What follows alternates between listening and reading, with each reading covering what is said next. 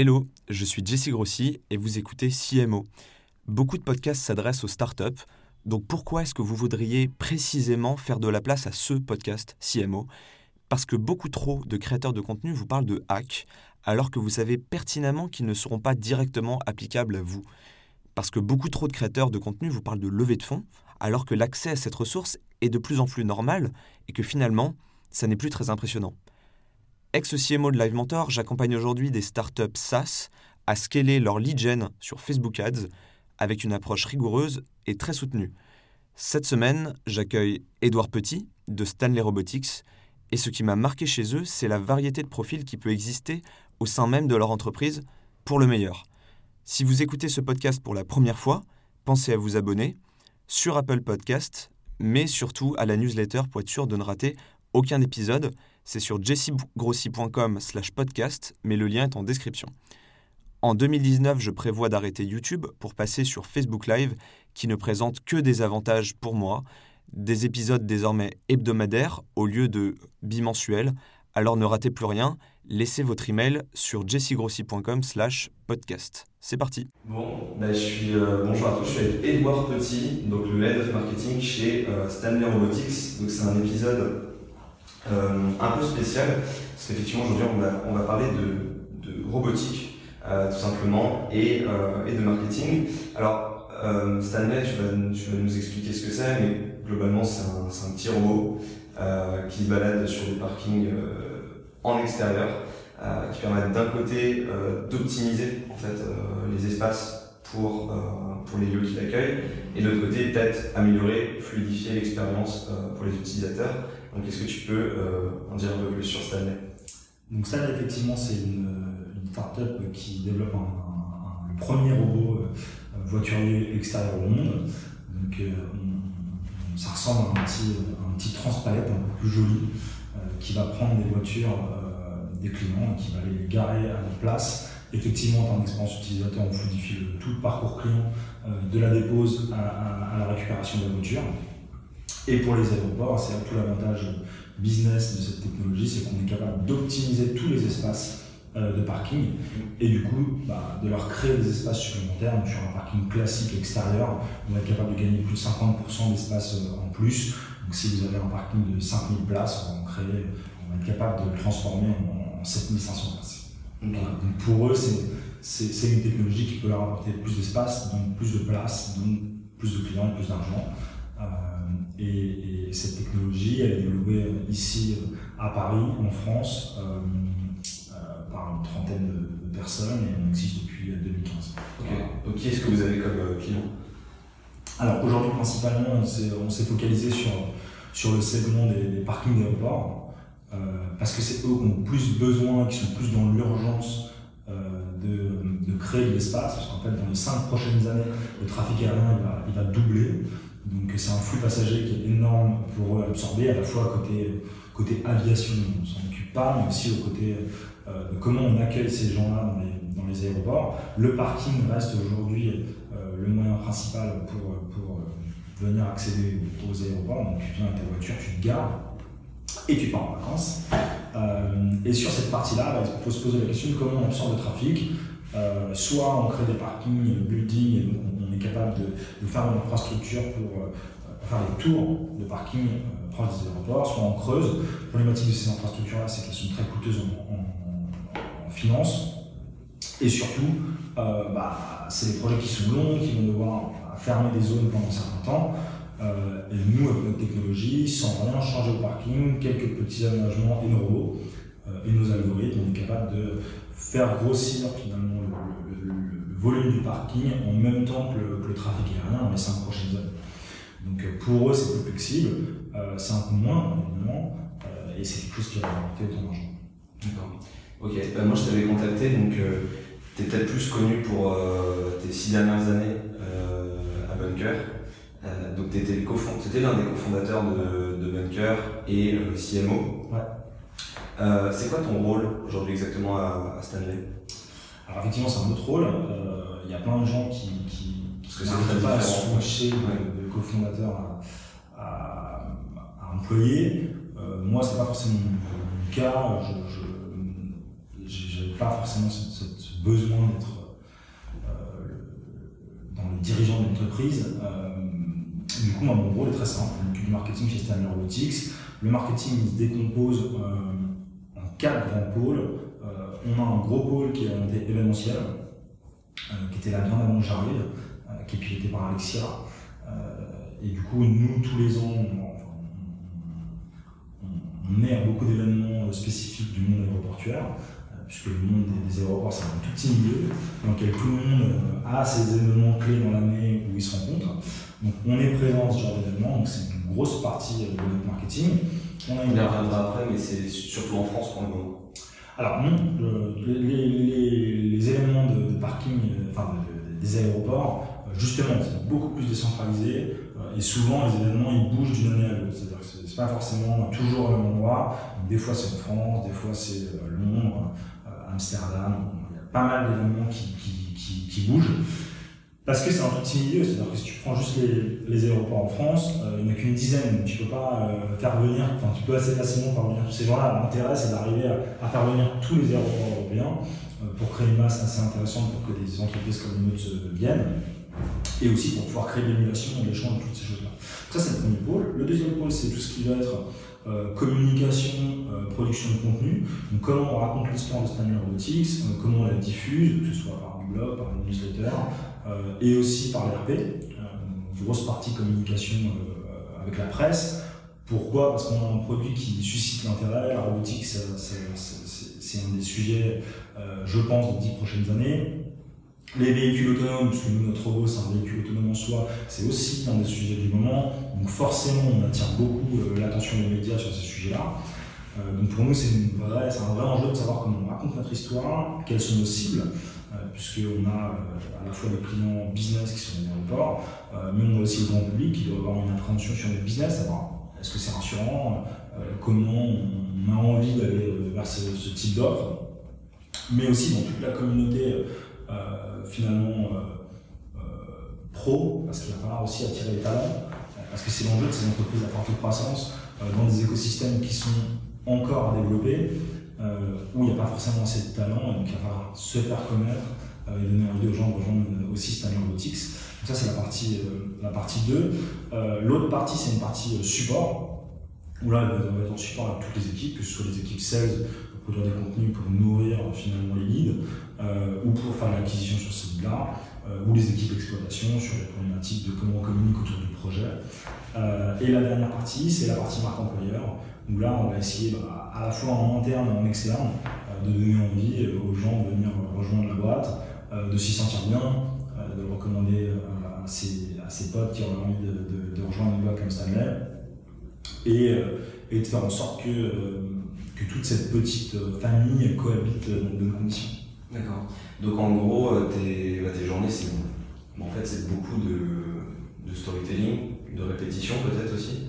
Euh, en tout cas, ça change beaucoup de ton expérience à Bunker où finalement tu étais sur des, sur des gros volumes avec des, à l'époque des, bah, des petits tickets. Je sais pas combien était euh, l'abonnement mensuel, mais ça n'a juste rien à voir avec le genre de deal que vous pouvez gérer aujourd'hui. comment le marketing et les sales à Stanley se, se, se complètent? Pour répondre à la première question, euh, ça n'a rien à voir avec, euh, avec Bunker, où là effectivement on avait euh, assez peu de temporalité dans l'année, on était sur un funnel assez classique, acquisition, transformation, close et referral. là, on est totalement dans un autre univers. on est sur un univers où si je prends juste notre funnel client, bah, on n'a pas des millions de clients le monde entier, pas des millions d'aéroports.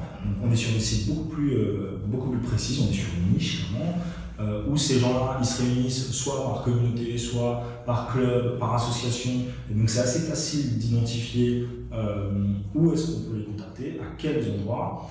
Mais en même temps, il n'y a pas beaucoup de fenêtres de tir. Donc ça va, beaucoup, y avoir une temporalité beaucoup plus forte. et du coup, bah, à la fois pour, pour, pour, notre connexion avec la partie 16, il va falloir qu'on arrive à faire graviter tous ces gens-là autour de ce qu'on fait. Euh, il va falloir automatiser le process euh, pour faire venir ces leads jusqu'à nous qu'ils aient envie de, que ce soit à un événement, de venir nous voir sur notre salon, que ce soit euh, à des événements que nous on va créer pour montrer ce qu'on est capable de faire, qu'ils soient inscrits ou directement sur le site pour de leur projet. et derrière, essayer d'avoir les outils en place pour simplifier, fluidifier les échanges avec ses clients parce que on n'est pas sur des, sur des cycles de vente très courts, on est sur des cycles de vente de plusieurs mois, proches de l'année. Et donc, on ne va pas closer un client de la même façon qu'on close sur un SaaS. Il va falloir les voir, les revoir, leur distribuer un peu de, nourriture pour qu'ils puissent enrichir la compréhension du marché. Derrière, il y avoir des réunions qui vont se passer avec, avec les, différentes personnes, les différentes parties euh, des aéroports pour échanger sur ces sujets-là. Donc ça va être assez long. Euh, nous, l'équipe, elle est structurée de la façon suivante. C'est Stéphane Ivano, un des fondateurs de Stanley, qui est responsable des opérations, euh, qui chapeaute aujourd'hui la partie sales marketing. Il a un gros background sales, il a été VP chez Bosch pendant, plus de 20 ans. Là, la partie sales dans le monde de l'industrie, il connaît, il connaît ses groupes, il connaît les gens qui gravitent dans ce monde-là. Donc c'est parfait pour nous pour, rentrer dans ce marché. Et derrière, il y a Sylvia qui bosse aussi avec nous, euh, qui elle est compte manager aussi BizDev, qui va s'occuper euh, à la fois de prendre les leads quand ils arrivent, d'avoir une relation one-to-one avec eux, parce que là, on n'est pas capable d'automatiser quelque chose de, si pointu, chaque relation va être unique avec chaque personne, euh, chaque client est une opportunité à plusieurs millions, donc on va la traiter de façon automatisée, et surtout, on va parler de, quelques centaines de personnes potentielles dans notre business sur le marché des aéroports en parking extérieur comme une problématique de croissance. Donc forcément, l'automatiser n'aurait aucun sens et perdrait de la valeur dans la relation qu'on est capable de créer. Donc c'est elle qui cette demande, qui la gère. Et derrière, c'est elle aussi qui va piloter avec Stéphane toute la partie euh, euh, gestion du compte, donc comment on rend nos discussions, comment on gère euh, les premières étapes d'un projet qu'on va implémenter, rencontrer les clients, les revoir, montrer ce qu'on fait. toute cette relation-là, c'est elle qui va piloter. Et nous, sur la partie sales, on est vraiment une équipe support où on doit en permanence être là pour proposer des choses, proposer des contenus, de comment on maintient ces gens-là euh, dans l'activité, comment on transforme des leads froids en leads chauds, comment on ramène des gens qui n'étaient pas forcément au euh, très friands de ce qu'on fait à des gens potentiels qui vont développer des projets parce qu'on leur a montré un bon axe par rapport à la problématique. Donc là, vraiment, on est sur des relations euh, à la fois assez intimistes avec ces gens-là, puisqu'on fait du one-to-one, et on va aussi leur délivrer des contenus parfois très personnalisés sur la problématique à eux, quitte à des fois à des études uniquement pour eux. Donc, euh, effectivement, ça n'a rien à voir avec, avec Bunker, on est capable de, cibler un peu la planète, euh, d'enlever le plus de friction possible euh, au début du funnel pour que les gens aient accès à notre produit, pour qu'ils puissent le tester et être vite confrontés à ce qu'on est capable de faire et de leur apporter, et ensuite échanger. De là, clairement. on essaye. De mettre pas mal de barrières en entrée pour faire en sorte que les gens qui rentrent dans le funnel sont vraiment les bonnes personnes, parce que chaque relation, comme elle va être individuelle, va prendre du temps, de l'énergie, et on n'est pas aujourd'hui une équipe marketing et sales euh, très forte. Comment tu t'assures d'ailleurs Comment tu t'assures que euh, les leads rentrants euh, soient des leads de bonne qualité? Alors ça, on s'en assure jamais vraiment, mais comment est-ce que tu maximises comment tu maximises en fait la, portée de ton message? Le, le, le message très tôt leads soient au courant de ce que fait exactement Stanley Exactement. déjà, il faut, il faut rester dans une communication euh, très transparente de ce qu'on fait, on est marketing d'aéroport. Là-dessus, on essaie d'être le plus euh, pédagogue possible sur notre site et surtout le support de communication pour dire à qui on s'adresse. Euh, et derrière, en fait, ça s'est fait en deux temps. Quand je suis arrivé chez Stanley, on a eu plus tendance à, à ouvrir les informations à un formulaire très simple, comme on fait dans ça, en se disant zéro friction, il faut que ça aille vite, on laisse les gens venir jusqu'à nous et on gère après. La problématique de ça, c'est qu'en plus, on a eu la communication sur la de fonds, sur le, partenariat avec Lyon, on lançait le projet à, l'aéroport de Saint-Exupéry. Euh, donc, on a eu une masse énorme de gens qui sont venus, qui nous ont sollicité, euh, plusieurs centaines par jour. Et ça, c'était des gens qui avaient très peu de, valeur ajoutée pour nous, parce que des fois, c'était juste des curieux. Et, quand bien même c'était des gens qui avaient des problématiques pour euh, déplacer une voiture d'un endroit à un autre endroit, euh, notre technologie étant spécifique sur un domaine d'activité particulier, c'est pas comme du soft, on peut pas switcher une feature comme ça pour demain changer de marché. Donc forcément, ces gens-là sont intéressants, mais pas à court terme. Donc il faut poliment leur dire que c'est pas pas le moment pour nous. Euh, et du coup, on crée la déception, etc. On a décidé de changer tout ça un peu après, en créant beaucoup plus de barrières à l'entrée sur notre formulaire. Euh, on est clairement sur un formulaire de projet où il faut déterminer son projet. Est-ce que vous êtes sur un indoor, outdoor, combien de temps les gens vont venir sur le parking pour avoir le maximum d'informations sur ces boîtes-là. Nous, derrière notre, notre CRM, il enrichit aussi les informations. Ensuite, il y a un premier filtre où Sylvia, son manuel, va retraiter ce, ce livre-là, va décider du bon scénario de premier contact qu'on va, qu'on va engager avec lui pour savoir si bah, on va entretenir une relation très proche tout de suite, lui proposant un meeting, on va lui proposer du contenu pour pouvoir continuer à le laisser dans le pipe, mais on très bien que dans les 6-12 prochains mois, ces gens-là ne sont pas intéressants pour nous. Euh, à chaque étape, il faut vraiment, de façon euh, assez minutieuse, prendre le temps de rentrer, de des informations.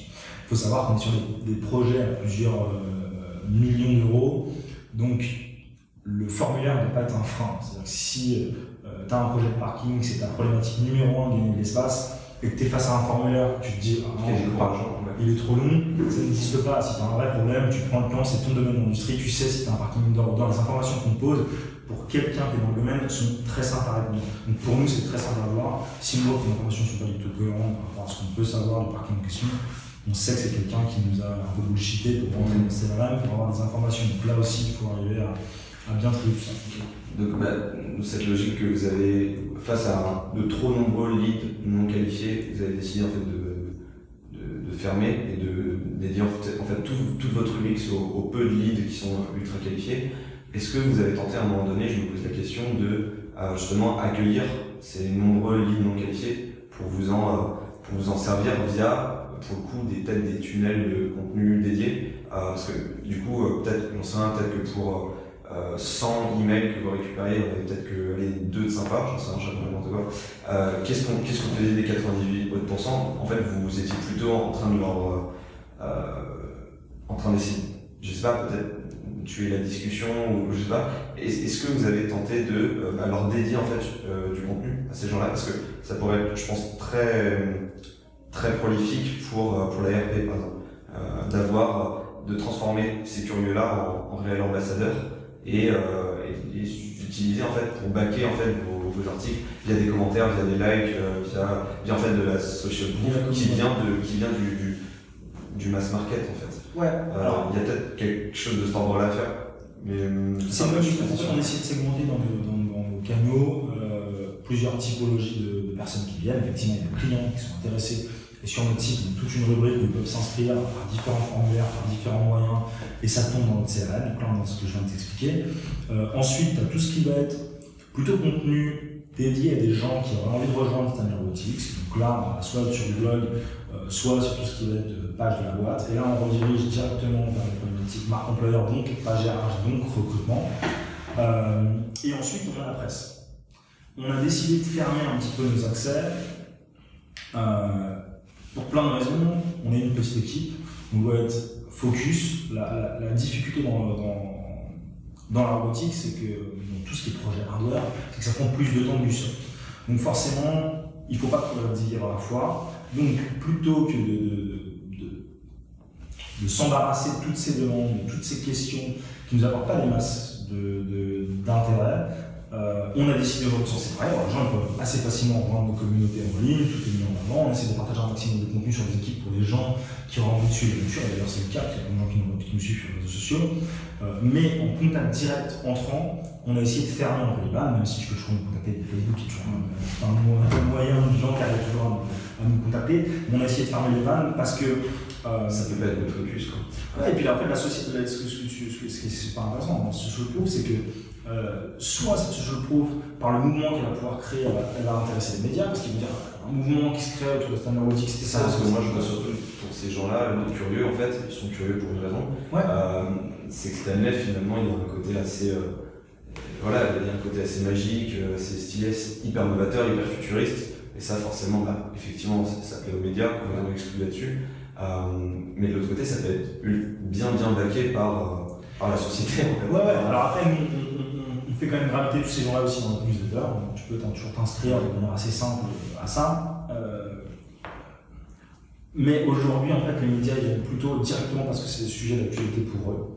La robotique, euh, l'intelligence artificielle, les robots dans le périmètre urbain, la smart city, les parkings, les problématiques des aéroports. Donc il y a déjà les médias qui nous sollicitent toutes les semaines sur ces problématiques-là. On n'a pas un besoin fort et déjà il faut aller répondre calmer les arbres de tout le monde parce qu'ils veulent tous voir la ils aller les parkings. Aujourd'hui, c'est des technologies On n'a pas encore envie de communiquer sur tout ça parce qu'il faut qu'on avance en termes d'exploitation. et de l'autre côté, pour ce qui est de, la social proof côté client, pareil, en fait, c'est pas parce que tu as 10 000 likes sur, sur Facebook qu'un opérateur de parking va décider de bosser avec toi. Mmh. On est sur des mondes qui sont vraiment décorrélés les uns des autres. nous, nos clients aujourd'hui nous demandent plus de l'étude marketing sur, bah, ok, c'est quoi les feedbacks des clients qui sont passés sur les, les, parkings d'aéroports sur lesquels vous êtes en exploitation. Donc on a plus besoin de se concentrer, comme je le disais tout à l'heure, en support sur comment on va aider l'équipe euh, opération à récupérer du feedback, à nous le donner à nous pour qu'on en fasse une matière commerciale pour aider l'équipe sales. C'est-à-dire va interviewer des clients sur le parking de OK, euh, qu'est-ce que vous avez pensé de l'expérience, qu'est-ce que vous recommanderiez, est-ce que vous ne recommanderez pas, euh, est-ce que ça vous a plu, qu'est-ce que vous améliorerez pour que nous on puisse nourrir encore une fois les sales et les clients, mais aujourd'hui, la partie sociale, euh, on s'en sert, euh, on développe des articles de blog sur des thématiques diverses et variées. Euh, c'est Alexandre chez nous qui pilote toute la partie production de contenu. Donc à la fois newsletter, qu'est-ce qu'on raconte, qu'est-ce qu'on raconte sur notre blog. Et effectivement, tu, dis bien, maintenant on va faire en sorte que depuis notre blog, tu puisses t'inscrire, suivre encore plus les aventures. Mais tout ça, ça prend du temps. Et c'est vrai qu'aujourd'hui, on pense plus les contenus pour répondre aux quatre piliers euh, principalement, plus qu'un cinquième pilier qui euh, nous ferait un peu euh, nous perdre du temps et des problématiques diverses et variées, parce que tu, tu la porte à la, discussion, tout le monde a des petites idées, des choses à et c'est beaucoup de temps passé, d'énergie dépensée, sur lequel tu as de la perf à très long terme, mais sur des domaines comme les nôtres, qui ne sont pas forcément connectés les uns les autres, c'est super difficile. Ok. Et du coup, est-ce que tu arrives en tant que marketeur à dégager du coup des, des succès? Est-ce que par exemple dans tes KPI tu vas, euh, tu vas être drivé par, euh, par de la perf? Ou bien est-ce que c'est quelque chose de plus, euh, non, subtil, moins mesurable? Comment ça se passe au, je, mois sur mois Je pense effectivement c'est beaucoup moins mesurable parce que au bout de ton funnel, il y a beaucoup plus de discussions, il beaucoup plus de relationnel qui rentrent en jeu, tout ça, forcément, ta transfo, beaucoup plus compliqué à, à amener. Euh, cela dit, on, rapporte, nous, euh, tous les mois, notre capacité à ramener du lead, euh, notre capacité à, avoir de la visibilité au manière générale sur nos contenus, puisque c'est ça l'enjeu, et à produire des choses qui elles-mêmes vont être visibles. Là-dessus, il, y, a tout un tas de, de KPIs. après, effectivement, l'enjeu qui, vient après, c'est comment on arrive à faire venir tous ces gens-là qui sont potentiels clients sur des événements propres à nous. Euh, et ça, ça a été un gros succès euh, de, l'année dernière, euh, puisque en gros, on ouvrait à Lyon le début de l'exploitation. Et on voulait voir combien de nos potentiels clients étaient intéressés pour vraiment engager une discussion, nous rencontrer dans un événement Stanley Robotics autour d'un que nous on appelait un démo où on est venu faire une démo de ce qu'on est capable de faire en parking à date, totalement fermé aux clients.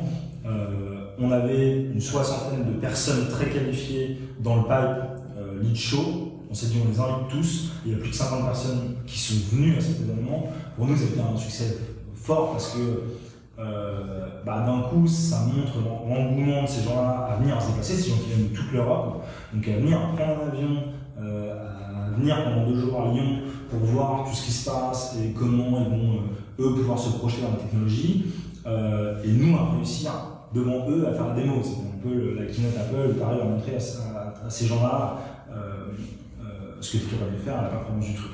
Donc ça pour nous c'était un gros succès, il y a eu un, gros gros boulot de, de, de l'équipe d'Alexia sur cette partie-là, parce qu'il a fallu from scratch organiser un event avec une toute petite équipe, parce qu'on était deux à l'époque à Lyon, chez nos propres clients, pour que nos propres clients puissent venir euh, dire à tous les potentiels clients combien ils étaient contents de bosser avec nous. pour nous, c'était un succès fort. Euh, c'est ce qui a amené les discussions qui font qu'aujourd'hui, euh, on travaille avec un aéroport à Londres, qui est un projet qui va voir le jour l'année prochaine, et avec d'autres aéroports partout en Europe pour, pour faire grossir l'activité Stanley Robotics dans, tous les pays. Donc ça, c'est un type d'événement qui a très bien fonctionné. Et dans quelle mesure c'est quelque chose qui est répétable Ou bien est-ce que, est que ça n'aurait pas de sens éventuellement de, euh, de répéter ce, ce, événement Est-ce qu'il faut justement miser sur le côté euh, rare, euh, un peu keynote Ou est-ce que, est que, tu penses que c'est quelque chose qui est carrément répétable tous les mois, un peu partout en France alors je, pense qu'il y a un peu tout. Un, c'est. Euh, au volume annuel, ça suffit amplement parce qu'aujourd'hui, que ce soit nous en termes de ce qu'on est capable de montrer et d'avancer, bah, ça prend du temps. Donc euh, entre le moment où tu viens, si tu viens un mois après, bon bah évidemment, tu un peu plus parce que ça vaut le coup de, de, mobiliser une, deux personnes de ton aéroport pour venir discuter avec toi, pas grand chose en plus, c'est pas forcément important. Ça, on se sert du coup de, de chaque temps fort des événements durant toute l'année pour être présent, pour revoir ces gens-là et leur montrer avec du contenu, avec des tablettes, etc., pour montrer où on est, prendre des rendez-vous un peu en off sur le côté des salons pour dire voilà, euh, vous en êtes où, dans, votre réflexion des aéroports, de votre parking. Euh, et une fois par an, organiser un événement où on invite tous ces gens qui sont des chauds, qui grossissent du coup de plus en plus, euh, à des événements marquants pour faire des modèles, pour leur montrer à la fois pour ceux qui étaient là l'an dernier l'état d'avancement, pour qu'ils voient la différence entre OK, euh, si ça avait été mis dans mon parking il y a 12 mois, bah, 12 mois plus tard, on serait là. Donc ça, c'est super intéressant. Et pour nous, c'est un événement qui va arriver. Alors cette année, on a décidé de le faire en partenariat avec un autre gros event euh, des aéroports, euh, des parkings d'aéroports, pour justement se servir aussi de, cet attrait de, flux de gens qui viennent spécifiquement pour parler de cette, ces problématiques-là. Donc, là, il va y avoir plus de 200 personnes qui vont assister à ça. Donc c'est encore un autre, un autre level. Mais effectivement, c'est quelque chose qui doit être répétable dans le temps, parce qu'on doit montrer en permanence euh, ce qu'on est capable de faire, où on en est et comment on peut se déployer chez les gens rapidement, tout ce qu'on a appris. Euh, je pense que ça se rapproche vachement de, toutes les boîtes SaaS qui passent dans euh, de, de, SMB au début, où ils font plein de petits webinars, ils font tout ça en ligne, ça se passe très bien, et au stade où ils doivent voir avec des gros clients et ils organisent tous leur summit que ce soit, je sais pas, Atlassian, que ce soit Slack, que ce soit euh, Docker, toutes ces boîtes-là, à un moment donné, quand ils ont des boîtes de Fortune 500, bah, ils organisent une espèce de grosse conférence annuelle où chacun de leurs clients va venir prendre la parole pour expliquer en quoi le service, le produit a changé leur vie, comment ils l'ont mis en place auprès de 10 000 employés. Parce que quand tu dois. Il y a un moment donné, la relation elle est forcément sur ce genre de clients où les mecs ils doivent s'engager à faire la transformation digitale ou à switcher sur une techno et qui vont embarquer 1000 personnes dessus ou que ça va embarquer leurs clients derrière.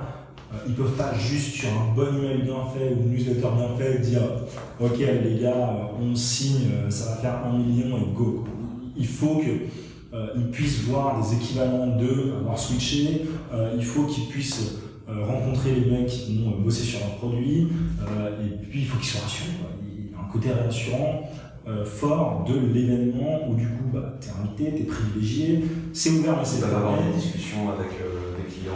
C'est voilà, tout le monde a des discussions assez transparentes. En plus, c'est un milieu où les gens ne sont pas en concurrence les uns avec les autres. Tu choisis pas un aéroport. Tu vas dans un aéroport parce que tu as pris une compagnie aérienne, tu as pris un billet X, donc tu vas ici. Donc tu peux pas dire je, je tiens, je prendre mon avion à Londres parce que l'aéroport à Londres il est cool. Pas ton avion à Londres. Euh, ces gens-là, ils discutent librement et ouvertement de ça. Euh, et nous, on essaie de s'intercaler dans ces moments de discussion pour dire hey, nous, on existe. Regardez ce qu'on fait, parlez-en entre vous, venez nous voir. On crée des moments de tension avec eux euh, assez importants. Et du coup, c'est ce qui permet de faire avancer les, les, leads dans le funnel jusqu'au premier closing, de dire ok, on ouvre un projet, ok, on avance sur un projet plus gros, ok, on résout le parking, ok, on est parti. Ok, donc de, euh, de, plus en plus à l'international d'ailleurs. Et du coup, de plus en plus à l'international, euh, pour plein de raisons, parce qu'en fait, euh, les aéroports internationaux ont aussi cette problématique-là. Nous, on a cette ambition et cette volonté d'être une entreprise internationale. et bah, c'est plus facile de trouver 10 clients intéressés dans toute l'Europe que de se focaliser à chercher 10 clients dans toute la France où, en termes de gros aéroports, tu as 6, 7 gros aéroports. Euh, donc forcément, tu n'as pas les mêmes problématiques. Donc si tu vas avoir des mecs et que tu leur dis, moi je te transforme 1000 euh, places en 1500 places, pas le même impact que si tu vas avoir des mecs et tu leur dis, je te transforme 10 000 places en 15 000 places. Donc forcément, eux, ils voient les, les, flux d'argent que ça peut générer et ils comparent ça à l'investissement initial. C'est beaucoup plus simple de se projeter pour eux et ils ont des reins beaucoup plus solides pour pouvoir se lancer dans ce projet d'investissement. Tu disais que les, les leads étaient tous très euh, différents, spécifiques. Est-ce que, mine de rien, euh, on peut trouver des, des, points communs à certains leads en, fonction de leur, euh, leur pays. Euh, ouais, ou, pas, peut-être que c'est genre juste spécifique à la dimension mondiale. Et... Non, en fait, il y a plusieurs choses qui, qui, qui sont intéressantes à analyser sur les problématiques de parking. C'est que Ils sont culturellement dans la relation, en fait, euh, est-ce qu'il y a des grosses, grosses différences Alors, dans les relations, effectivement, culturellement, je ne l'apprendrai à personne, mais chaque pays ou chaque zone euh, culturelle a un peu ses codes, euh, même si le milieu aéroportuaire a un code particulier parce que c'est des gens internationaux qui vont s'inspirer de projets internationaux, donc qui se nourrissent les uns les autres, donc il y a quand même une base un peu commune. Après, dans, les spécificités locales, tu as des choses qui sont liées au milieu automobile, parce qu'en fait les voitures ne sont pas les mêmes. Euh, si tu prends l'Europe et si tu prends les US, par exemple, beaucoup plus de grosses voitures, donc tu vas pas être sur les mêmes, les mêmes problématiques de soulage, les mêmes problématiques en termes de largeur. Vous êtes prêt à ça Ou euh, le produit devra évoluer encore pour alors, on a beaucoup d'enjeux Clairement, aujourd'hui, on est très focalisé sur, euh, sur l'Europe, parce que déjà, c'est un énorme marché, il y a beaucoup de choses à y faire, et surtout, c'est des espaces où il y a peu d'étendue près des villes. Donc du coup, tous les aéroports sont un peu coincés. Donc tu peux pas vraiment te déployer. Euh, les US, c'est vraiment différent. Déjà, les voitures, ça change, mais aussi, euh, des fois, tu as les autres, c'est des no man's land. Un aéroport, il peut être euh, avec des kilomètres de champs aux alentours. Donc, ils n'ont pas encore ces mêmes problématiques-là, ils ont des problématiques liées à ça, tous un peu différemment. C'est aussi pour ça que là, d'ici la fin de l'année, début d'année, on va aller visiter on va partir aux États-Unis dans quelques semaines, équipe dirigeante, équipe produit, pour bien comprendre les enjeux et tenants aboutissants à la fois du marché, mais à la fois aussi des complexités locales, euh, pour bien comprendre quels sont les marchés internationaux, aussi euh, sûrement beaucoup plus en Asie, pour voir ce qui se passe et pour voir comment nous, notre technologie, peut rapidement se déployer là-bas. D'accord, ok. Donc en gros, bah, beaucoup d'événements, ça c'est une partie importante du marketing beaucoup de discussions, euh, beaucoup d'humains. Euh, tout à l'heure, tu parlais euh, d'un pan de votre marketing, à savoir la stratégie de contenu pour les RH.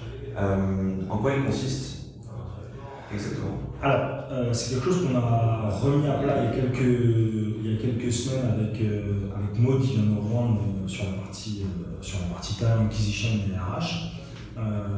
L'objectif, évidemment, de toute boîte qui scale, c'est comment on arrive à supporter la croissance euh, en ayant assez de gens qui postulent chez nous de qualité qui peuvent faire avancer la boîte. Donc le recrutement, c'est toujours un peu au centre de toutes ces boîtes. Je pense que tu as plein de gens qui ont cette problématique-là. Euh, et du coup, il a fallu reposer à plat, en tout cas elle de ce côté, a reposé à plat comment nous, en termes d'équipe support, euh, on allait pouvoir répondre à tous les enjeux que elle, elle a du côté du recrutement. Que ce soit de, bah, encore une fois, on se sent bien chez SR, euh, on a envie de rester, on a envie de se battre tous les jours, euh, les valeurs sont chouettes, on se retrouve tous et on passe des bons moments. Euh, donc comment on crée, des choses autour de ça La marque employeur qui fait qu'on est fier et qui fait qu'à l'extérieur, ça a assez de visibilité et de sens pour que les gens j'envisage ta Robotics. Parce qu'en fait, dans le recrutement, c'est surtout le déclic où tu te dis cette boîte-là, elle m'intéresse. Surtout à des stades super early, comme toutes les boîtes. Sur quelle dimension exactement? Parce que je pense qu'il y, a évidemment toutes les boîtes qui cherchent à, recruter. Euh, certaines s'y prennent euh, assez bien dans la stratégie euh, de, contenu. On, arrive à dire que telle boîte, on l'associe à tel adjectif, celle-ci elle me fait penser à ça, celle-ci elle me fait rêver, celle-ci un peu moins. sur quoi vous, vous misez pour être sûr que de la même manière que vous cherchez à attirer les bons leads côté client, vous attirez aussi les bons leads côté recrutement c'est quoi les, mots-clés euh, En fait, il faut peut-être même un peu ça comme les sales, c'est beaucoup d'humains. On essaie de mettre en, avant tous les gens qui sont ici. les fondateurs et chaque équipe a beaucoup de temps à recruter les personnes. Donc chaque personne a un peu cet ADN de Stanley. Donc nous, on se sert de ce contenu-là, de ce que les gens produisent, de ce que les gens y font au quotidien pour intéresser les gens. Euh, on essaie de montrer un peu les dessous, les coulisses de ce qui se passe ici même si des fois c'est un peu compliqué, euh, parce qu'il y a des trucs qui sont confidentiels, mais je ne vais pas tout montrer. Euh, on va montrer de plus en plus le robot, parce que c'est quelque chose à la fois que les gens ici en interne, ils ont envie de montrer, parce que c'est sur quoi on, bosse tous, euh, et en même temps les gens à l'externe veulent le voir. Parce que tu vois, ici, tu passes un entretien et tu viens dans une boîte robotique, tu arrives ici, tu as plus l'impression que c'est une boîte de soft, parce qu'on a un atelier, un parking, avec des robots qui tournent, euh, et ça, les gens, ils ont envie de le voir parce que c'est la spécificité de Stanley. Euh, tu vas bosser euh, dans une boîte SaaS, bon, bah, l'outil, tu l'ouvres, tu regardes sur ton écran, on aime, on n'aime pas. L'émotionnel là-dedans qui te fait rendre une boîte, il est difficile. tu ne dis pas, putain, ce bouton il est bien fait, ou tiens, cette landing elle est bien faite, les mecs sont bons. Non, du coup, c'est beaucoup. Il y a moins de, de, matière pour ça. Nous, c'est vrai que bah, quand les gens arrivent, on leur montre des vidéos, on leur montre ce qu'on fait, on leur montre ce qui se passe à Lyon, on leur montre le robot. Bah ouais, ça change tout. Donc, tu as aussi toute cette matière que tu peux avoir pour, pour les entretiens, etc. Matière aussi qui sert aux gens en interne pour en parler et diffuser un peu euh, en quoi Stanley est cool. Euh, et ouais, je te dis, nous on s'appuie beaucoup sur euh, l'expérience des gens en interne. Donc on a produit des petites vidéos, on va en produire d'autres avec des, employés en interne. Ça part aussi d'initiatives que les gens ils ont envie de montrer. On essaye de. Parce que le marketing dans les boîtes tech au sens large, c'est un, peu, c'est un peu le dernier maillon. C'est-à-dire que souvent on bosse un peu dans notre coin, les gens dans la boîte savent pas vraiment ce qu'on fait comprennent pas toujours les intérêts de ce qu'on fait parce qu'on est un peu avec tout le monde, un peu seul. Et, du coup, euh, c'est vrai que euh, on s'est dit que si on allait produire des choses sans bosser avec ces gens-là, les gens internes, ils vont avoir l'impression qu'on travestit ce qu'ils font, parce que nous, on ne sait pas au quotidien, mais si on a une idée, euh, on peut travestir ce qu'ils font. Donc on essaie de, beaucoup solliciter les gens internes pour savoir de quoi ils ont envie de parler, comment ils aimeraient qu'on raconte Stanley Robotics, comment ils aimeraient qu'on filme des choses chez Stanley Robotics, qu'est-ce qu'ils aimeraient qu'on montre si eux étaient candidats. Parce que les gens, en les impliquant, bah, forcément, ils ont beaucoup plus envie de participer et de jouer le jeu. Pour le coup, ça tire les vrais candidats. Quoi. Exactement. Qui se sentiront très proches des employés déjà. Exactement. Et puis, en fait, même dans le discours, euh, on se rend compte qu'ils bah, racontent des choses que nous, on n'aurait pas raconter, ou pas comme ça. Et du coup, quand, quand tu es face à quelqu'un qui est aussi dans ce milieu-là, tu es dev, c'est un dev qui te parle, bah, le, message passe différemment, tu, te sens un peu plus concerné, alors que si c'est un message qui a été écrit par un marketeur, si j'aime pas ce terme-là, bah forcément, tu as l'impression que c'est un peu plus biaisé, que c'est moins, euh, que c'est moins concret, que les gens connaissent moins le truc. Quoi. Donc on essaye de garder ce truc un peu authentique, euh, et on va essayer de produire du contenu un peu vidéo autour de ça, au maximum avec des gens internes. Euh, c'est Alexandre qui s'occupe beaucoup de ça chez nous. Euh, on a un peu investi dans, quelques trucs de matos pour essayer de voir ce qu'on peut faire. Et effectivement, avec, euh, assez peu de choses, tu peux produire des vidéos sympas des gens internes qui retracent un peu l'ADN de, de, ce que tu es et de ce que tu fais et qui permet de raconter un peu à la fois ton histoire, donc pour les gens qui suivent l'aventure, continue de suivre l'aventure Stanley au travers des gens, même si j'ai pas envie d'être recruté parce qu'ils ne bossent pas dans ce milieu-là, mais aussi euh, le côté, si tu as des gens qui s'intéressent à ce milieu-là, ils découvrent des milieux, qui, des, des cœurs de métier qu'ils n'avaient pas forcément imaginé qu'on ferait. Euh, faire un robot, c'est pas juste avoir euh, des mecs qui bossent dans la robotique, c'est des mecs qui font du soft, des sysadmins, c'est oui, des roboticiens, des, du RoboSoft, c'est de, la méca, c'est des agents d'exploitation, c'est des agents d'opération, c'est des mécaniciens, c'est des gens qui gèrent les achats, les approvisionnements, c'est plein de corps de métier. Ça, c'est un petit peu la tonalité euh, majeure de votre euh, stratégie de contenu. C'est montrer sur, cette partie-là. Montrer la diversité, euh, casser un petit peu les, peut-être les mythes, les, rumeurs qui peuvent exister sur ce, ce type de. On essaie de casser tout ce que les gens pensent autour de ça. Comment, on parle beaucoup d'intelligence artificielle, qu'est-ce qu'il y a réellement derrière ça et comment nous on s'en sert pour faire que nos robots, pour faire en sorte que nos robots soient performants. Et justement, pour ce contenu-là, euh, réussisse, enfin, qu'il soit vu par euh, beaucoup de monde et du monde, euh, du monde quali pour le coup. Euh, est-ce que tu penses que, alors deux choses, et là je parle du coup d'investissement dans ce projet-là, est-ce que tu penses que ça passe nécessairement par la professionnalisation de ce que tu proposes, des vidéos, des vidéos de super qualité? Est-ce que c'est obligé au bout d'un moment euh, d'apporter ça pour que les gens commencent vraiment massivement à s'y intéresser? Est-ce que finalement, euh, si la tonalité c'est euh, de miser sur, sur cet aspect-là, diversité des, des postes dans, la robotique, est-ce que tu penses que ce serait intéressant, donc c'est une proposition de, de t'associer en fait avec des boîtes en France ou ailleurs dans la robotique qui ont ce même souhait pour que en fait vous transformez un peu en magazine en fait. Un sorte de, de un porte-voix, un média, un média, ça je veux dire, un média vraiment beaucoup plus euh, puissant que juste euh, on a fait notre vidéo dans notre ah, Même si l'intention est super louable et super cool quand on le fait euh, de manière homemade quoi. Mais non, mais je pense que tu as raison, ça fait partie des projets, des projets de l'année prochaine. quand tu es dans un petit écosystème, effectivement, tu essaies de mutualiser les forces. Après, c'est comme en, enfin, comme en, en stratégie média classique, c'est soit tu fais de la perf, et donc, du coup, là, aujourd'hui, on fait un peu de la perf. Tu commences toujours par de la perf parce que tu te dis, je vais faire mon truc à moi pour voir ce que ça donne. Euh, et du coup, bah, je transformerai, même s'il n'y a pas de transfo, enfin, s'il n'y transfo, je, vais pousser ça à des gens qui vont me play. Et donc, euh, je peux faire un lien assez direct entre ce que j'ai produit, combien j'ai investi et combien j'ai de candidats derrière, ou de gens qui s'intéressent à nous et qui suivent sur nos réseaux sociaux. Euh, soit tu te dis, ben, on voit plus en notoriété au sens large, et la notoriété, c'est un truc qui joue en, deux coups. Plus j'aurai une notoriété, plus je vais faire grossir ça, plus quelqu'un va s'intéresser à moi.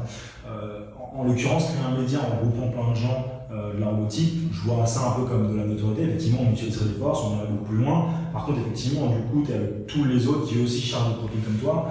Donc, euh, il, faut, euh, il faut y réfléchir. Nous, je pense qu'on avait besoin déjà de bien comprendre les contenus qu'on créait. c'est vrai que Maud, ça fait, ça fait quelques mois qu'elle est là, donc on a mis en place les choses sur la partie recrutement et comment la marque employeur pouvait aider au recrutement sur ces parties-là. C'est des choses qui vont se mettre en place au fur et à mesure. Euh, et oui, euh, dans les années à venir, il y a tout intérêt à, mutualiser les forces du domaine de la robotique euh, et d'arriver à créer un média, une conférence, un événement, une association, quelque chose qui fasse en sorte qu'à un moment donné, si toi tu es passionné par la robotique, mais tu sais pas si ton cœur de métier pourrait fitter avec ça, tu peux te dire attends, je vais voir à cet endroit-là, je vais me regarder, puis je vais découvrir d'autres choses. évidemment, parce qu'à un moment donné, de toute façon, tu tournes un peu en rond au, centre de tes sujets internes. Ta boîte, euh, même si demain on descend, euh, tu, tu, tu, fais le tour. Donc, euh, donc, forcément, tu dois aussi t'appuyer sur les leviers de croissance qui te permettent de grossir à plusieurs. mais aujourd'hui, c'est vrai qu'on n'a pas activé ces leviers-là parce que ça prend du temps. Ça veut dire aller voir d'autres gens, c'est un truc un peu plus long.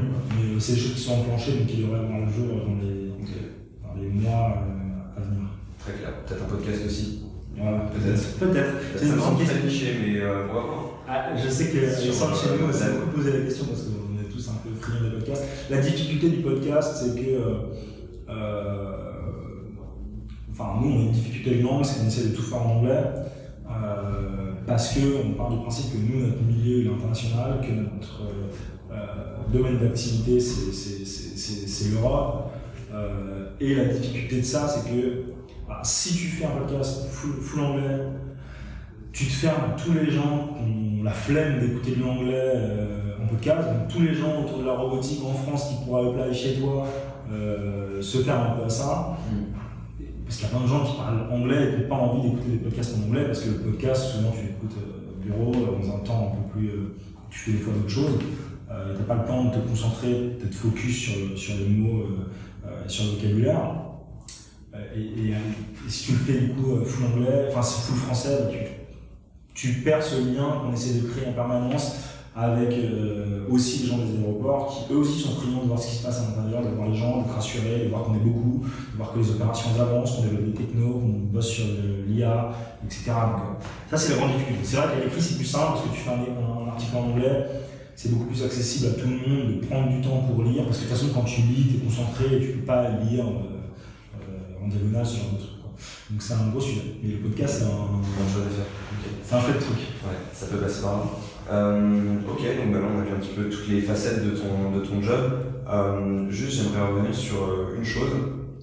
C'est toi, ton expérience à Bunker, elle était vraiment radicalement différente. elle a duré 6 ans, en gros. ça a été acheté par Synthesio, ouais. c'est ça Il y a un peu moins de 2 ans, comme tu me disais.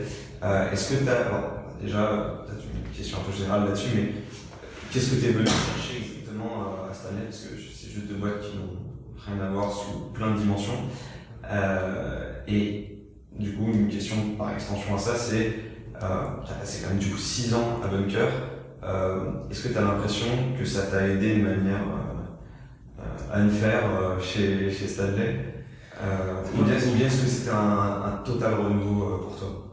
C'est plein de questions. Alors la première question, effectivement, euh, comment je suis arrivé chez Stanley euh, bah, C'est une rencontre. Nous, euh, moi Stanley, je connaissais Clément et Aurélien, qui sont les deux autres cofondateurs de Stanley Robotics, parce qu'on était chez The Family ensemble. donc ils étaient déjà en train de développer Stanley Robotics à l'époque. Nous, on était tout au début chez The Family. On avait déjà pas mal échangé sur un projet, parce que je trouvais ça assez intéressant et passionnant en tout cas. Euh, et euh, au moment de la vente de, de, Bunker, on s'est retrouvé chez nos avocats mutuellement parce qu'ils étaient en train de closer leur, leur levée de fonds et c'est à ce moment-là qu'on s'est revus. Et moi, j'aurais demandé où ils en étaient, où j'en étais, et quelques semaines après, on s'est revus pour discuter un peu plus précisément des enjeux marketing qu'ils avaient. Et j'ai mis le pied dedans parce que, euh, parce que déjà le projet, j'y crois beaucoup. J'aime beaucoup les, les fondateurs, Clément, Stéphane, Aurélien. Humainement, c'est des gens vraiment bien. Euh, professionnellement, c'est des gens brillants. Ils ont on fait plein plein de choses avant, c'est pas des first time euh, entrepreneurs, enfin si c'est le first time entrepreneur, c'est pas, c'est des gens qui ont une carrière avant, qui ont fait beaucoup de choses avant, euh, et du coup ils débarquaient pas dans ce monde-là sans rien avoir à apprendre aux autres. Et c'est des gens super ouverts, donc moi j'ai dit Banco, on a commencé à bosser ensemble, et naturellement des premières missions, on est arrivé sur comment on structure un plan marketing un peu plus large, et là j'étais parti dans l'aventure. Et moi ça m'intéressait d'aller sur des domaines d'activité que je ne connaissais pas, parce que quand tu as passé 6 ans à euh, être dans ta même routine du, quotidien, à mettre en place les mêmes choses partout, euh, j'étais un peu fatigué de ça et j'avais du mal à voir euh, comment j'allais pouvoir me renouveler là-dedans. J'avais un peu perdu le, goût de la passion pour ces choses-là.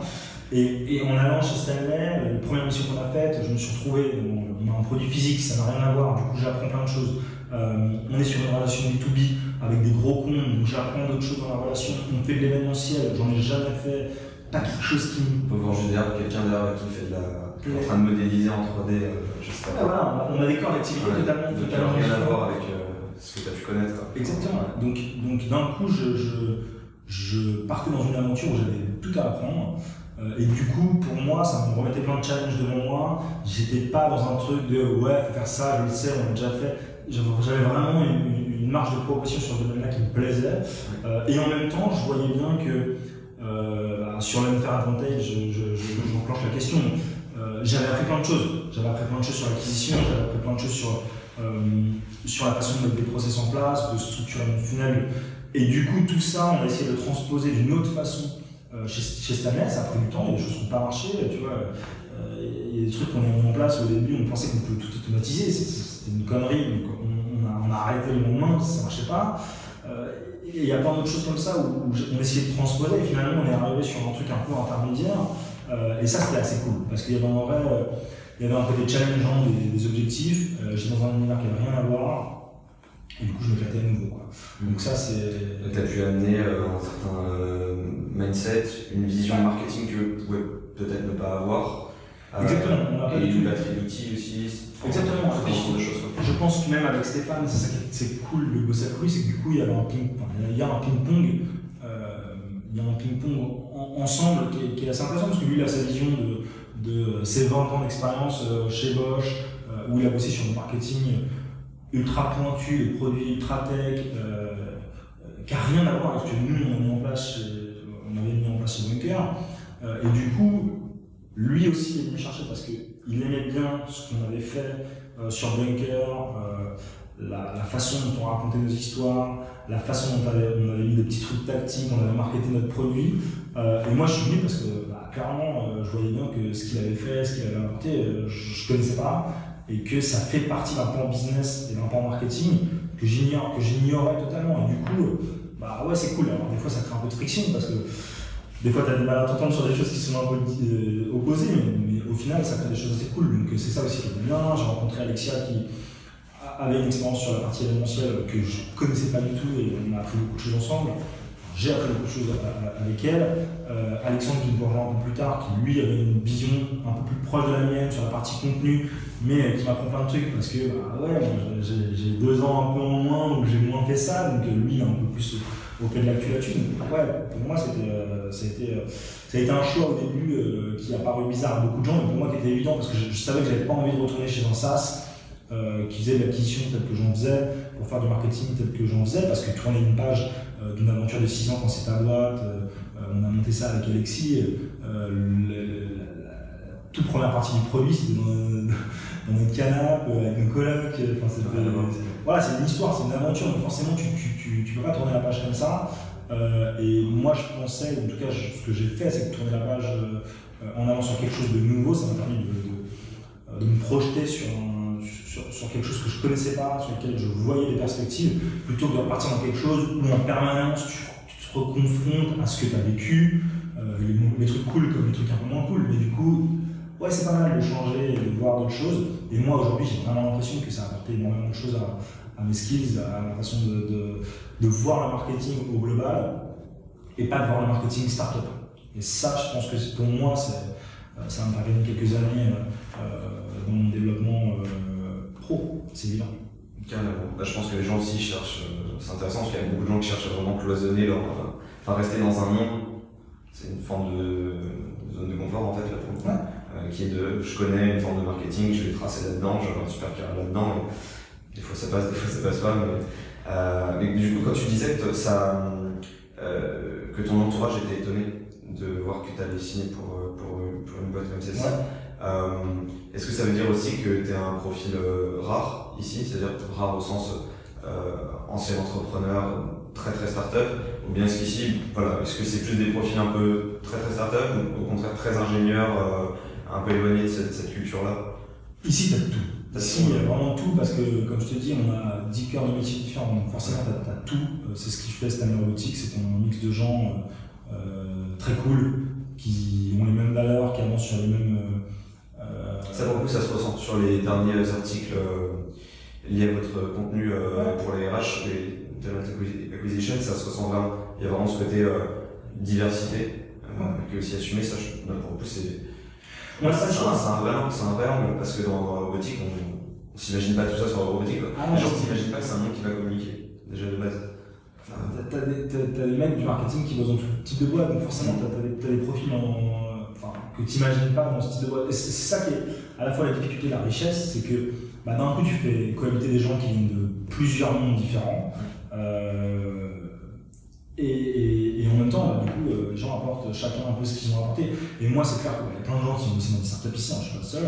Euh, qui ont des boîtes, il y en a d'autres, je suis pas le seul non plus. Euh, mais c'est vrai que on se nourrit mutuellement nos expériences. Et en même temps, je pense que le meilleur moyen de repartir sur. Euh, quand tu parles quand tu es entrepreneur, quand tu as monté un truc, euh, c'est pas de vouloir tout refaire. Même les trucs qui ont bien marché, il faut pas vouloir les refaire parce que chaque boîte est différente.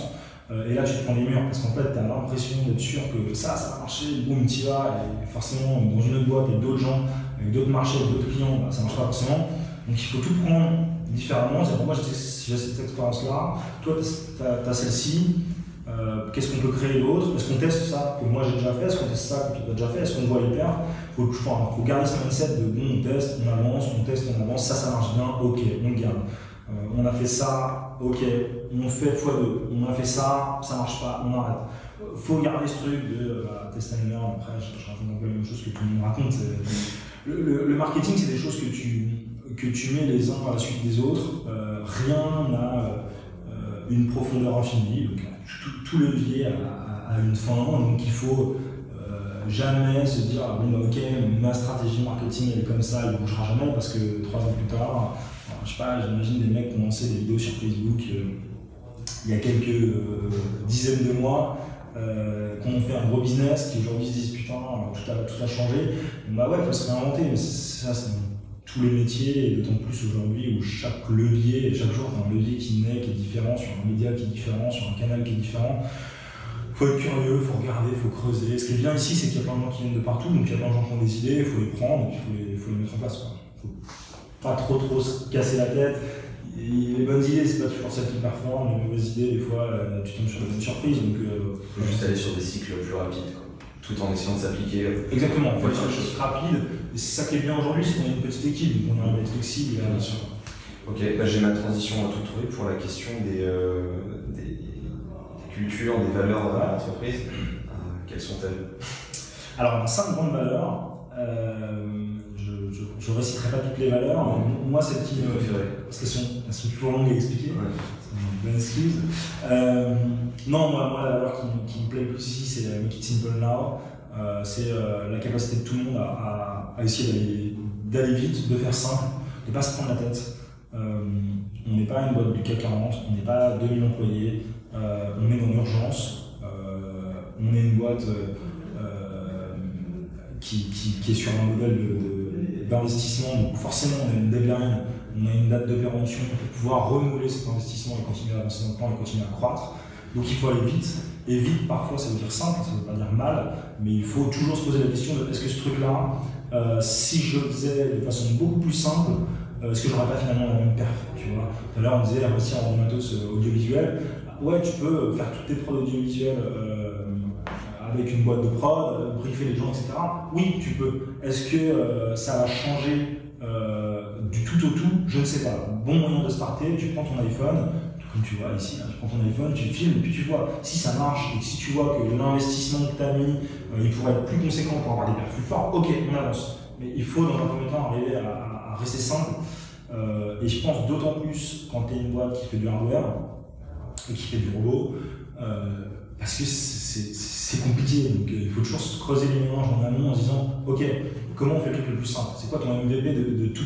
Tu vois Comment je pense tout, chaque truc en version zéro qui va frustrer tout le monde, mais qui va marcher, qui va fonctionner. Et ça, euh, pour moi, c'est le mindset. Euh, Pourquoi tu dis que c'est euh, le plus important limite? Parce que tu te perds vite, tu te perds vite dans des trucs un peu plus complexes, et un peu plus complexes quand tu fais du hardware, tu peux vite prendre trois mois en tronche. je parle côté produit, tu as l'acheminement des pièces, tu as les commandes, tu as l'assemblage, enfin tout doit arriver, euh, c'est une, composition de musique, tout doit arriver au bon moment, au bon timing, sinon tu as des lines, elles sautent. Et, quand elles sautent, si à un moment donné tu as un truc qui prend un mois de plus, parce que c'est genre de délai que bah, c'est un mois de plus. Dans le soft, bah ouais, c'est plus simple, tu dis toujours, bon bah ok, euh, on a une deadline à tel, endroit, on arrive à un mois de la deadline, il y a plein de trucs qui sont pas développés, bon bah on les met de côté, on met sur la roadmap de la ville après, et puis on avance. C'est incrémental. C'est incrémental, ouais, c'est beaucoup plus simple. Là, euh, j'ai fait n'importe quoi, un truc très simple. Euh, ton robot, tu as, prévu euh, avoir des robots beaucoup plus complexes qui répondent à 200% de toutes les problématiques qu'on rencontre. Mais bon, en fait, tu te rends compte que ça a pris un mois de plus parce que dans la prod, c'était pas forcément prévu comme ça. Bah, tu peux pas livrer un robot sans roues. C'est du bon sens, mais oui, forcément, chaque pièce, chaque chose est nécessaire. Donc à chaque fois, tu te demandes, ok, comment on fait les choses Et là-dessus, c'est vrai que sur la partie produit, ils ont un boulot de malade. Euh, Marie-Claire, qui est notre responsable produit, euh, elle a un boulot de malade parce qu'il faut coordonner 10 corps de métiers différents, il faut que tout s'enchaîne dans le bon sens, et la roadmap, c'est un boulot titanesque. Et ça, franchement, moi j'aime bien parce que du coup, à la fois dans une entreprise qui fait des choses euh, lourdes, compliquées et, et, qui ont une valeur folle, mais en même temps, il faut qu'on soit en mode start-up. Il faut que ça avance, il faut que ça pulse, il faut que ce soit, faut qu'on garde cette vélocité. Et ça, c'est vraiment important. Après, euh, ouais, il y a le do what you can't, euh, euh, qui est toujours se poser la question. Enfin, c'est jamais prendre le problème en se disant non, on sait pas faire. Ouais, on sait pas faire, on sait rien faire. à ce moment-là, on n'a pas fait le robot parce que personne n'avait réussi à le faire, personne ne l'avait fait avant. Tu ah, c'est un exemple d'un truc que tu savais vraiment pas faire et que tu as fait quand même. Ah, les events, enfin, tu ouais. je suis arrivé ici. C'était un truc, c'est un truc qui te faisait peur, un truc qui tu voyais pas l'intérêt, c'était quoi le vrai truc? Je voyais pas l'intérêt, ça m'intéressait pas. Euh, et, c'est vrai que les premières discussions que j'ai peut-être pu avoir avec Alexia, j'avais plutôt tendance à dire bah non, mais est-ce que c'est vraiment nécessaire? Est-ce que plutôt que d'investir tant, on laisse pas faire un peu plus ça à la place Et c'est vrai que j'ai fait les premiers euh, et je me suis dit putain, en fait c'est ouf. Dans ce milieu-là où on parle de, de, de, 100, 200, 300 décideurs dans toute l'Europe, ah ouais, tu vas en ligne, tu vois tout le monde.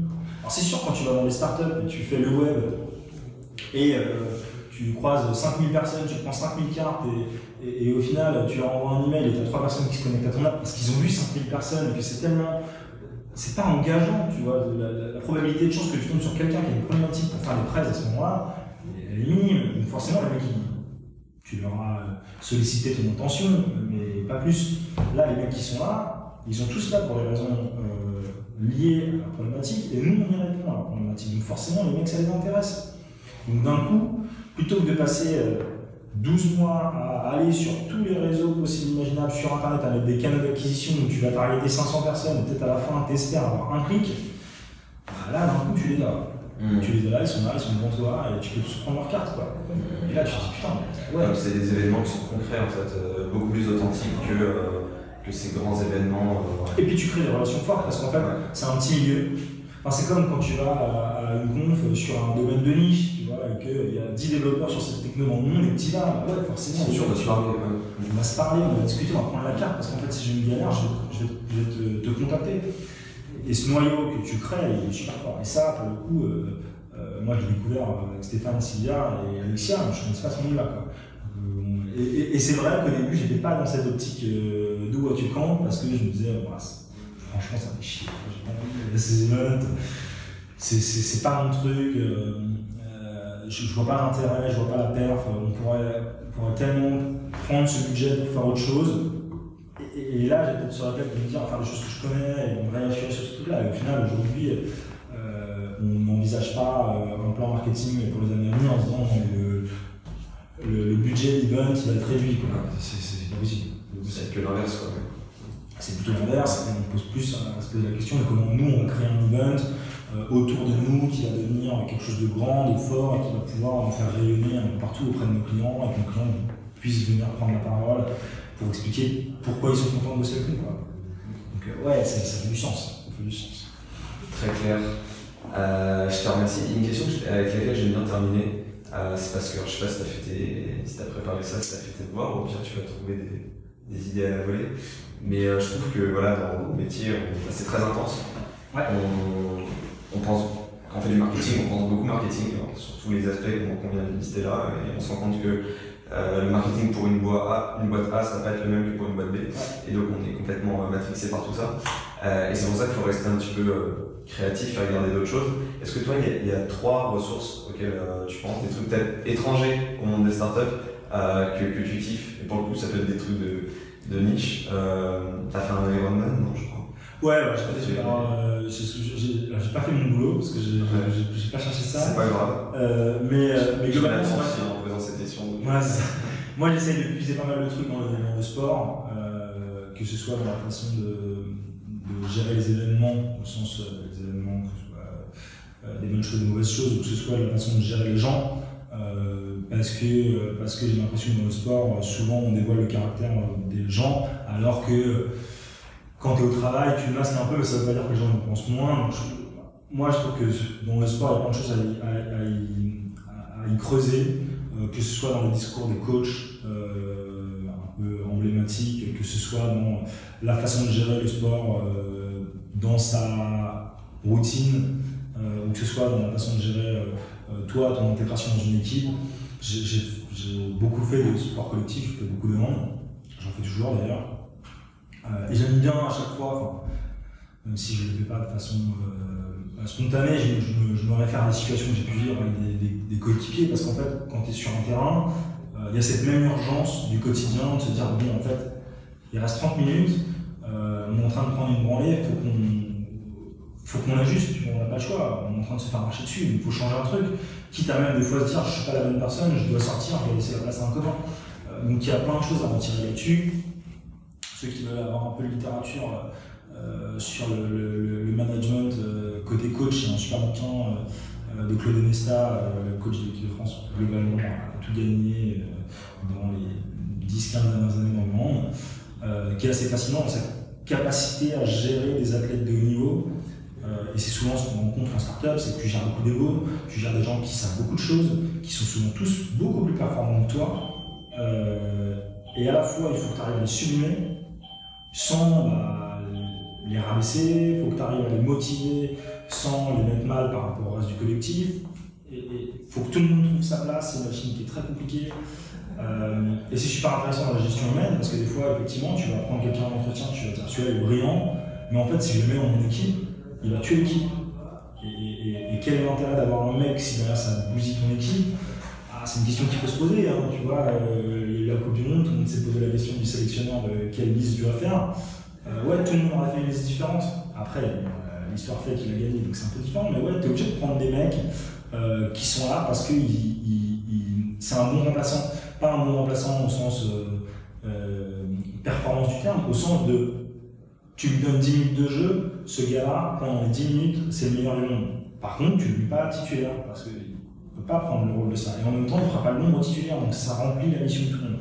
Ça, c'est génial. Franchement, le bouquin, je ne rappelle plus du nom, mais il faut le lire c'est Alexis, euh, mon ancien associé, qui me l'a conseillé. Euh, ouais, euh, moi, je, au début de Bunker, j'ai lu beaucoup de trucs.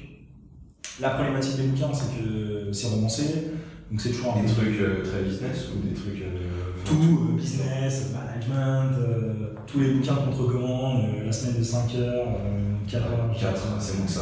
5, c'est un peu plus pour moi. non, mais déjà, je ne suis pas allé au bout parce que j'aime pas euh, trop passer du temps à ce genre de choses.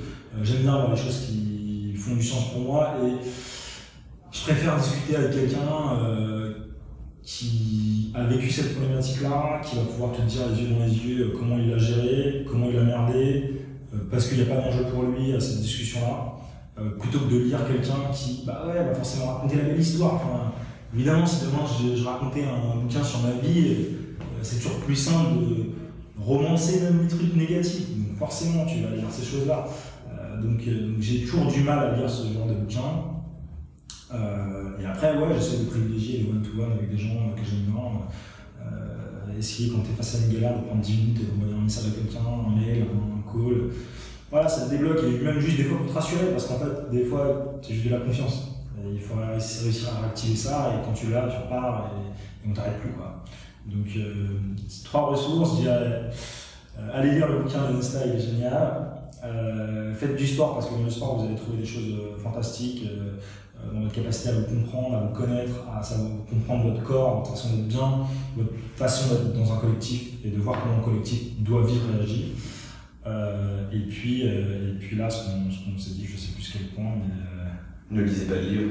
Ouais, ne lisez pas de livres, appelez des gens qui savent faire les choses parce que vous avez gagné du temps. Et je pense que vaut mieux perdre 15 minutes à, appeler quelqu'un qui est dans votre entourage et qui va pouvoir vous aider sur une problématique bien précise, plutôt que de passer une semaine à lire un bouquin qui va vous faire chier et au final pour apprendre des trucs qui ne sont pas forcément transposables. Voilà. Donc faites-vous votre réseau gardez précieusement les contacts des gens brillants qui ont fait des choses bien euh, auprès de vous et sollicitez la bonne Voilà. Super. Merci beaucoup Edouard. Merci à toi, c'était cool. À bientôt. À plus. Salut.